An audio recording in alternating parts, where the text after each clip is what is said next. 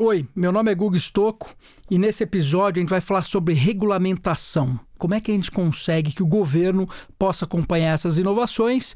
E aí a gente vai explorar muito o termo Regulatory Sandbox. Poxa, o que é isso? Vamos entender e ver como que isso pode ajudar muito, não só as empresas, mas principalmente os governos, para que a gente possa surfar essa onda.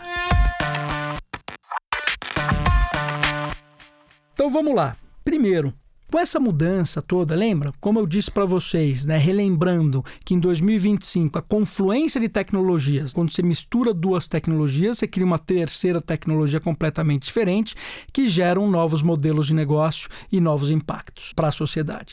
E quando isso acontece, você tem que regular isso. Tá? É importante, a regulamentação não é um negócio ruim.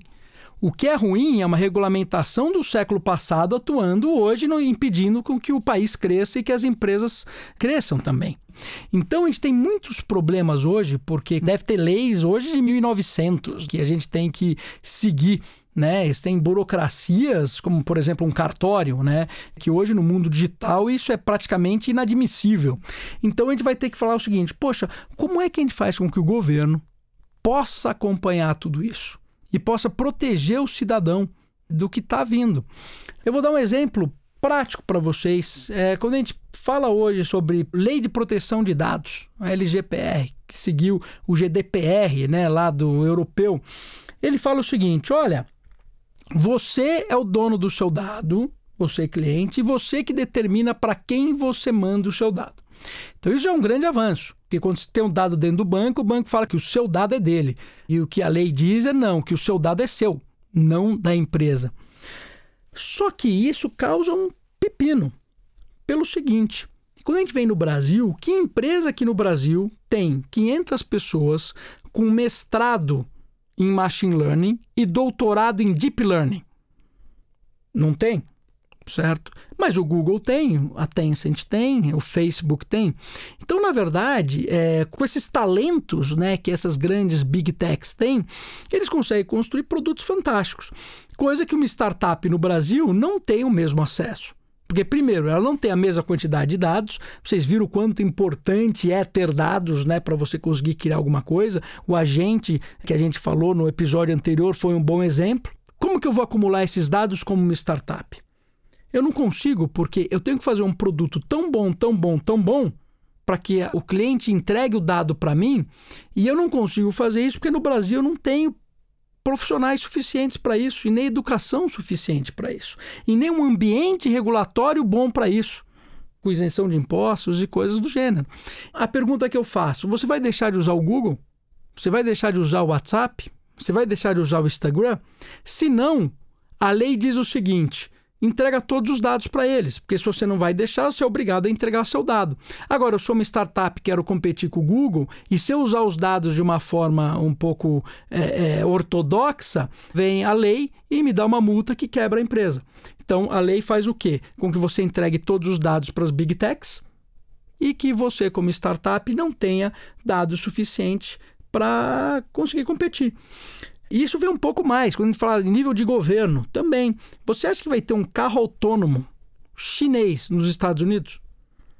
Ou um carro autônomo americano na China? O carro autônomo puxa dados, tudo que existe ao redor. Se você tem um carro chinês nos Estados Unidos, os Estados Unidos perdem a soberania nacional, porque todos os dados vão ser captados por um outro governo que é o governo chinês e vice-versa. Então, esse tipo de discussão, uma discussão que no Brasil você não tem nem com quem discutir. Porque está tão longe do setor público e de regulamentações, etc., que Poxa, você não tem como discutir isso. E aí você vê uma lei que proíbe ainda o uso de dados né, de uma forma extremamente despótata e etc., que faz com que simplesmente seja mais fácil entregar todos os dados para o Google e para o Facebook, porque eles são muito bons em desenvolvimento de produto.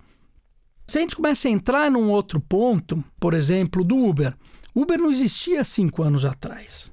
E o Uber, ele tira carros da rua. A gente não pode falar que o serviço é ruim. Ele gera empregos, ele tem um serviço melhor, uma série de coisas. Poxa, como é que eu faço para que o Uber funcione no Brasil? Como é que eu regulamento esse tipo de serviço?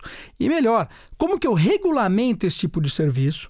E faço mais, e ainda incentivo a economia local a criar competidores do Uber. Para que você tenha esse tipo de agilidade, você tem que fazer o quê? Você tem que permitir que as fintechs, que as techs de uma maneira geral, criem seus produtos.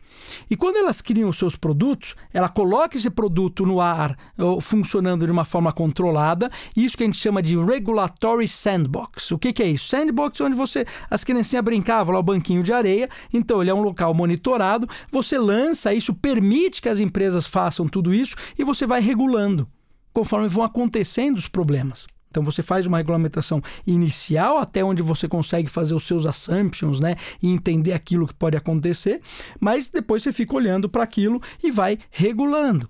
Então, regulatory sandbox nada mais é que um ambiente vivo de leis que permite que você coloque essas novas tecnologias, esses novos modelos de negócio e você passe a regular da melhor forma, sem prejudicar as pessoas, sem prejudicar as empresas e criando mecanismos que aumentem a competitividade das empresas locais.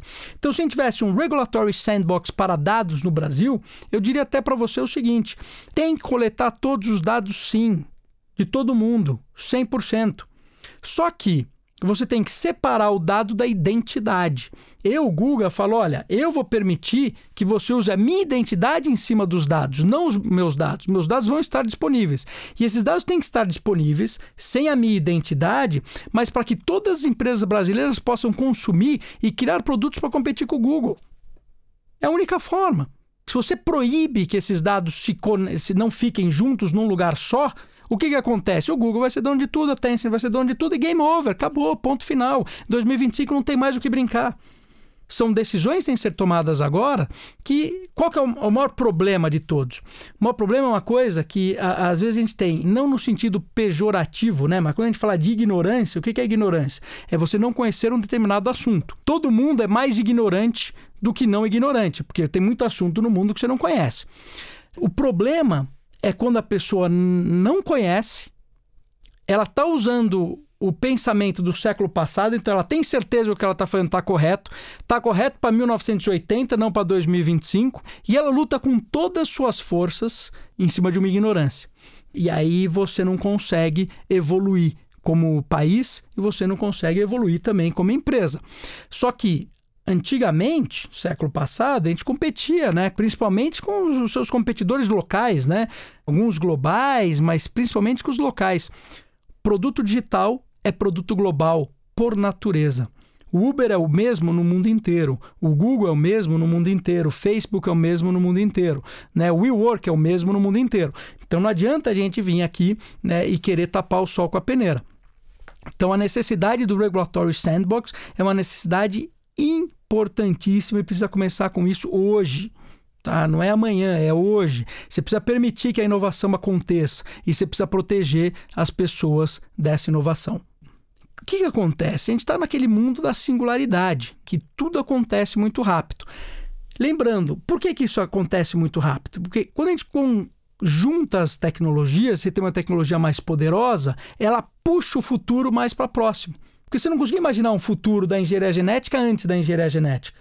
Agora, você consegue imaginar um futuro de engenharia genética, que já é um futuro que vem bem antes do que se imaginava, só que você não consegue imaginar um futuro da engenharia genética combinada com quanto computing. Isso você ainda não consegue, mas quando essa tecnologia estiver madura, você vai conseguir fazer esse cenário e você vai ver que, que você vai chegar no, no futuro que você imaginava que ia ser 2300, tá? Chega em 2045. Então, criar um ambiente regulatório vivo é uma vantagem competitiva para um governo. É uma vantagem competitiva para uma empresa que quer inovar. E aí você precisa garantir que você tenha isso. Então, eu diria que ao invés de a gente ficar aí criando com sindicatos discutindo o futuro do emprego, se aquele emprego vai existir, que a gente não pode eliminar o papel, porque se eliminar o papel, a empresa que faz papel vai ter problema, a gente aqui está criando Regulatory Sandbox, permitindo que a inovação aconteça não que nem a própria lei de proteção de dados, que se você usar o dados vai ter uma multa de 50 milhões. Quer dizer, não faça inovação.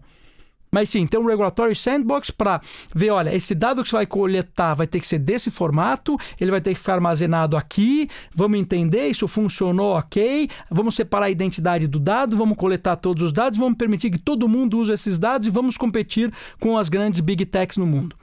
Aí a gente está falando de uma política muito legal, uma política muito interessante. Então, o Regulatory Sandbox foi roubado do mundo de tecnologia, onde você cria os seus ambientes e sandbox para que você possa testar tecnologias e combinar antes de você colocar ela em produção. Então, o sandbox nada mais é do que isso. Então, por que não fazer isso de forma regulatória também? Até para terminar, a gente tem que ter sempre em mente que a gente ainda vive com instituições do século XIX que tem um mindset do século XX, só que estamos falando de tecnologias do século XXI. A regulamentação vai ter que pular para o século XXI o mais rápido possível. Porque se isso não acontecer, na velocidade com que as coisas estão indo, a gente, como país, pode ficar para trás muito rápido.